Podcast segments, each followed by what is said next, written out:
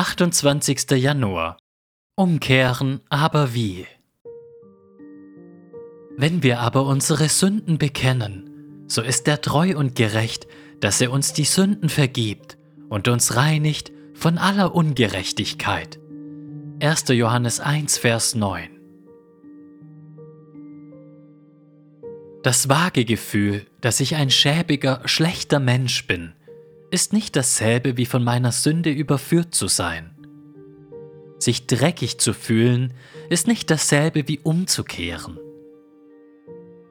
An diesem Morgen fing ich an zu beten, aber ich fühlte mich unwürdig, überhaupt mit dem Schöpfer des Universums zu reden. Es war ein vages Gefühl, dass ich unwürdig war, zu ihm zu kommen. Also sagte ich es ihm. Und dann? Es veränderte sich nichts, bis ich konkrete Sünden ansprach. Sich schäbig zu fühlen, ist nur dann nützlich, wenn uns diese Gefühle im Blick auf konkrete Sünden überführen. Aber das vage Gefühl, ein schlechter Mensch zu sein, führt meistens zu nichts. Der Nebel der Unwürdigkeit muss klare Konturen annehmen.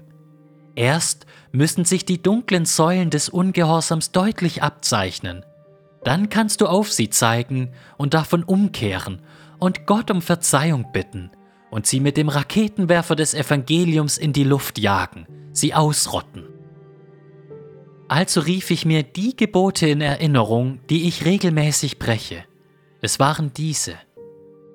Du sollst Gott mit ganzem Herzen und mit ganzem Verstand und mit ganzer Seele und mit aller Kraft lieben. Nicht mit 95 Prozent, sondern mit 100 Prozent. Matthäus 22, Vers 37. Du sollst deine Nächsten lieben wie dich selbst. Strebe genauso danach, dass ihm Dinge gelingen und es bei ihm gut läuft wie bei dir selbst. Matthäus 22, Vers 39.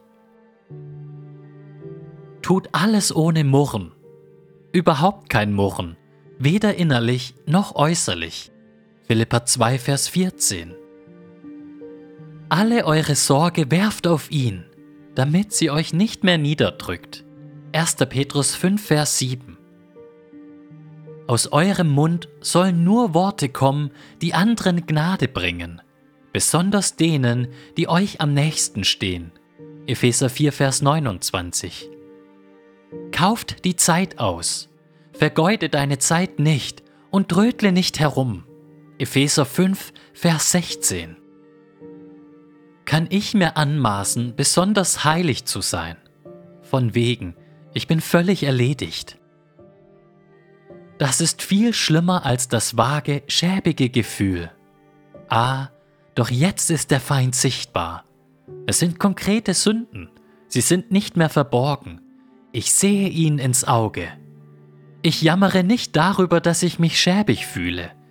Ich bitte Christus um Verzeihung, dass ich konkrete Dinge, die er mir geboten hat, nicht getan habe.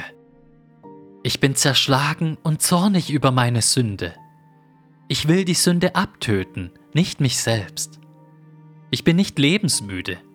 Ich bin ein Sündenhasser und ein Sündentöter. Tötet daher eure Glieder, die auf Erden sind. Kolosser 3, Vers 5. Tötet aber auch durch den Geist die Taten des Leibes. Römer 8, Vers 13. Ich will leben. Darum werde ich zum Totschläger meiner eigenen Sünde. Inmitten dieses Konflikts höre ich die Verheißung. Wenn wir aber unsere Sünden bekennen, so ist er treu und gerecht, dass er uns die Sünden vergibt und uns reinigt von aller Ungerechtigkeit. 1. Johannes 1, Vers 9. Frieden erfüllt mich. Jetzt ist Beten wieder möglich und richtig und kraftvoll.